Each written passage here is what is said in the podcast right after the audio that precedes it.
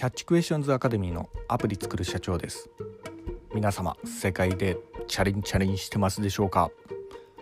えー、本日はですね人間は結局自分が好きを刺激するという、えー、そういうような、えー、お話をさせていただきたいと思います、え、私のこちらの番組の方ではですね主にあの iPhone アプリを世界で売るための戦略というようなところで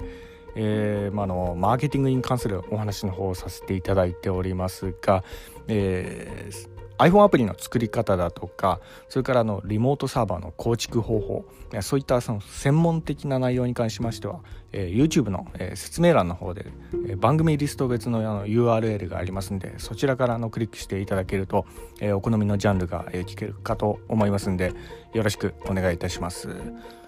ではですねまあここではですねまあ、マーケティングのお話ですんでね少しちょっとあの過激的なタイトルかもしれないんですけど、まあのまあ、人間そもそもあの、まあ、私も含めてなんですけど、えー、やはりですねあの結局自分が好きっていう、まあ、ここはですね認めた方がいいですね。あの自分が嫌いっていうような人もしいるとしたら本当に自分が嫌いというような人がいらっしゃるのであればおそらくですねもうあのこの世にいないと思います、うん。まあ、おそらくなんですけどね。うんあのまあ自殺とかそういうことをちょっと言葉遣いしたらなんか語弊があるかもしれないですけど、まあ、そのある意味ですね生きる、まあ、理由っていうんですかね、まあ、そういったところの根源的なところはですねやはりですね自分が好きっていうようなところから来てると思うんですよねだから生きてるっていうことにこうつながってくると思うんでまああのまあ、生物学的にですかね、まあ、あの当然の、まあ、自然な摂理だと、えー、そういうふうに私の方は思っております。まあなんかあの少しエゴがあるようなそういうような感覚もあるかもしれないんですけどただですねあの、まあ、よくねあの政治家があの国民のためとかねあとあのまあなんか頭の固い先生がこれは生徒のためとかねあとあのよく、まあね、YouTuber とかでも言われてますよね視聴者様のためにみたいな、えー、まあですねあれはですねやはりねなんやかいってあの嘘じゃないかなって私は思っちゃうんですよね。ままずですね自分のためが、まあ、どこかにこう潜んでいるんじゃないかなと、えー、どうしてもこうあの、まあ、見て取れちゃうんですよ。はい、でまあ、あの思い起こしていただければ分かるかと思うんですけど、えー、何かねあの集合写真とかこう大勢の中でこう撮った時その写真をこう見返した時のことをちょっと考えてみてほしいんですね。まず誰から見ますかね？はいおそらくなんですけど99.99%の人がまず自分の写真自分の写りをチェックすることから始めると思うんですよね。あの集合写真でこう全体的な写真撮れたでその写真をパッとこうあの無意識的にですよ無意識的にパッと見たらまずあの自分の行動としてはまず自分をこう探して自分どこかなっていう感じでまあそそれがまあ当然なんじゃないかなって私思ったりするんですはい。なのであのー、まあねえーまあ、国民のためとか生徒のためとか視聴者様のためとか言ってますけどなんやかんや自分のためでもあるっていうようなところですね。その辺はあの正々堂々とこう言われた方がむしろあの、えー、フラットな感じにこう伝わるんじゃないかなと思ってあの今回ちょっと言わせていただいてるんですけど。で、えー、この自然の摂理ですね。ここをですね、えー、刺激するプラットフォームをこう作るとやはりですね、えー、強くなるんですよ。これはあのエンターテインメントなんか、えー、そういったあのアプリとかサービスとか作ることを考えてる方、えー、もしかしたらこの番組いらっしゃるかもしれないんでねそういった方であればあの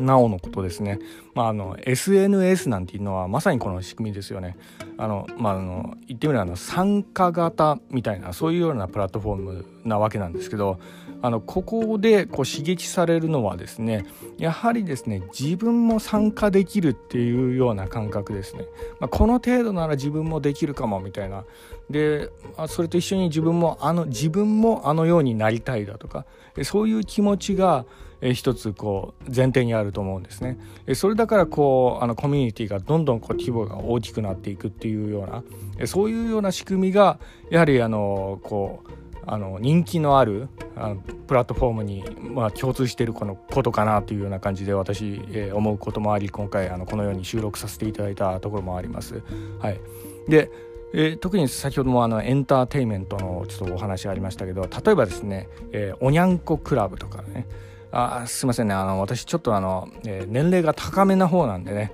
えー、なんでちょっと古いかもしれないですけどね。モーニング娘。とかね。モーニング娘。でも少しちょっとおじさん世代かな今だと。が AKB とかね。AKB はギリギリ若いって言ってくれるかな。まあちょっと今は分かんないですけど。まあすいませんね。あの私少しちょっとおじさん世代なんでまあ、こういうような感じの、えー、例しかちょっと挙げることできないんですけど、まあ、あのその辺ちょっと考えていただけると分かると思うんですけどやはりですねそれもやはりあの自分が好きっていうようなところがこう前提にあるんです。まあ、どういうことかって言ってあの、まあ、これらのグループはあの参加型自分もあのようになれるかもっていうようなところをこう刺激してるようなえそういうようなところなんですよね。はい、でこれは音楽の世界とかではあの特にこう顕著に見られるかなと思ったりもしてるんですね。で例えばなんですけど、えー、ジャズとかそういったあのこうものすごくこう演奏技術がいるようなあの音楽と、えー、一般受けするような人気のポップミュージックをこう比べていただけると分かると思うんですけど実際どっちが売れてるかっていうとやはりあのポップの方なんですよね。なんかあのバンドとか組んで自分でもこれなら演奏できるかもとかあのカラオケでも歌えるかもなとかそういうところですよね。そこがこう刺激されるからこそこのポップっていうジャンルの方が、えー、本当にこのジャズとかねクラシックミュージックとかああいうのは演奏技術がかなり要求されるような、えーまあ、の努力の度合いでもこう全然こう違ってくると思うんですけどね。ジャズえー、プロのジャズギタリストだとかあの、まあ、クラシックのピアニストだとか、えー、そういうのはものすごく努力をこう積んで、えー、こう世にこう出て、えー、プロとしてやっていけるレベルではあるんですけどただですねあのトップのえー、トップミュージシャンのこうレベルになってくるとやはりですねポップの方があの稼いでるっていうようなところありますよねそこはですねこの仕組みにあると思うんですよね、えー、こう自分も好き自分もあのようにできる自分ももしかしたらあのグループに参加できるかもとかその辺をこう刺激されることによってやっぱ人気が人がやっぱどんどん集まってくるところが変わってきてでそれに対して集まってくるお金の方もこう変わってくるっていうようなところがあると思うんですよね。なので、えー、まあ一つのあの音楽をこう、えー、例に出させていただきましたけどやはりですね、えー、この、えー、参加型っていうような考え方はですねあのプラットフォームをこう作る上では、まあ、非常に重要になってくるのかなと、えー、私は思ったりしております。で、えーまあ、あの正直なところではありますが私もですね実はこの部分を刺激しているところなんですね。で私のあの YouTube の動画であの iPhone アプリの作り方だとかそういったのをこう配信させていただいたりもしておりますがそこはですね根底にあるのはですねこれぐらいだったら自分でもできるかもっていうようなその感覚を刺激してるようなところがあるんですよね。はい。そうなんです。あのあなたもできますっていうようなところですね。はい。まあ、そういうようなところをこう刺激することによってあの、まあ、親近感ですよね。だからあの私今思うに今の時代はですね、えプロフェッショナルよりもあの親近感が求められているような時代なのかなと、えそういうふうにこうえ考えたりも、えしております。なので、えー、まあ、私のあの、まあ、真髄でもあるんですが、えー、まあ、ビジョンでもありあのアプリを一緒に作りましょうっていうところ、えここがですね、まあ、一つのビジョンであったりまするんです。それで一緒に世界で売っていきましょうっていうようなところですね。この親近感この立ち位置が結構重要だったりするんですよね。まあ、それであの、まあ、あの応援したくなるとか、まあ、もしくはそれを目標としていずれそいつを抜かしてやろうぐらいの思いであの見てもらっても全然いいんですけどね私も結構ねあのコードとかあの、えー、少しそんなにあの、まあ、本当のなんですかねあの洗練されたあのプログラミングコードとか書かれるような方に比べるとややちょっと雑に書くようなところがあるんであの、まあ、プログラミングのスクリプトとか見てもらったら分かると思うんですけどね。なのでこの程度のスクリプトだったら私でも書けるとかね。それぐらいの思いで、まあ、見てもらって全然構わないんですね。はい。なので、私を抜いてやるぐらいの、えそんぐらいの、あの、感覚で見てもらっても、あの、全然いいというか、まあ、そこを狙ってるっていうようなとこもあるんですけど、ね、私自身ね。なので、そうなんです。あの、参加型ですよね。はい。私もできるかも。っていうようなところですねそこをこう刺激するっていうのがまあ一つ大事なんじゃないかなというような形で本日お話の方をさせていただきましたはい。では、えー、本日も、えー、ご視聴のほどありがとうございました。では最後にですねいつもの言葉で締めさせていただきたいと思います。IT エンジニアのために栄光を。